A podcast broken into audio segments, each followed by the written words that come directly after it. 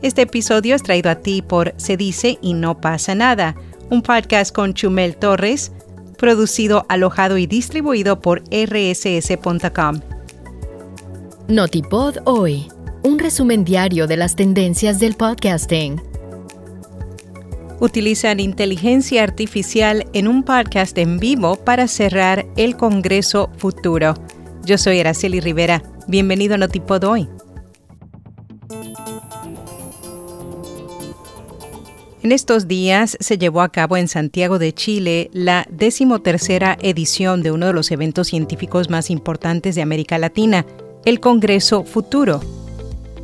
Durante la semana, el encuentro contó con la participación de más de 100 expertos nacionales e internacionales. Los participantes disfrutaron de experiencias inmersivas, talleres sobre inteligencia artificial, exposiciones de arte y una feria literaria. La presentación que cerró el evento fue la de los podcasters Edo Caroe, Tomás Leiva y Alejandro Barros, quienes interactuaron con un clon de Tomás generado con inteligencia artificial. El objetivo del espectáculo titulado ¿Y ahora qué hacemos con Tomás? Era comprobar la capacidad de la inteligencia artificial para replicar seres humanos. El resultado fue un show divertido que puso a prueba la soltura de la inteligencia artificial en el podcast.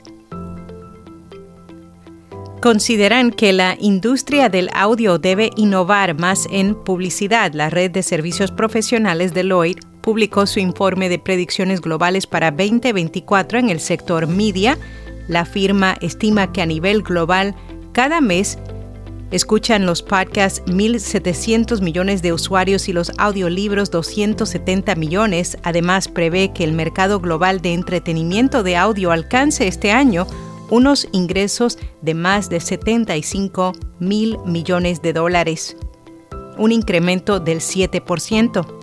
Sin embargo, los altos costes operativos para las empresas y la lenta aceptación por parte de los anunciantes son dos factores que, según Deloitte, están obstaculizando la generación de ingresos como parte de una nueva colaboración entre acastnews.com.au, CreateFX y AudioStack. Ahora los oyentes australianos recibirán boletines de noticias en audio de 30 segundos. Para ello se utilizará inteligencia artificial para convertir artículos de noticias en audio y al mismo tiempo aumentar la voz en off con música y diseño de sonido. Ernesto Lamas y Gastón Montels dialogaron sobre su libro titulado Postcat, el podcast después del podcast, catalogado por su propio autor como un libro desobediente, cuyo nombre Postcat está muy mal escrito a propósito.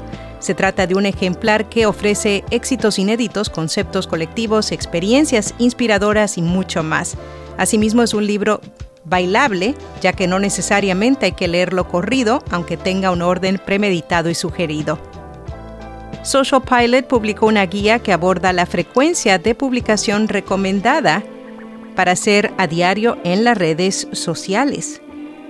Y en podcast recomendado, Nutri Entrena, un podcast en el que Oswald Candela comparte las claves para ayudar a sus oyentes a reconectar con su cuerpo mientras potencian su salud y fuerza. Y hasta aquí, no tipo de hoy.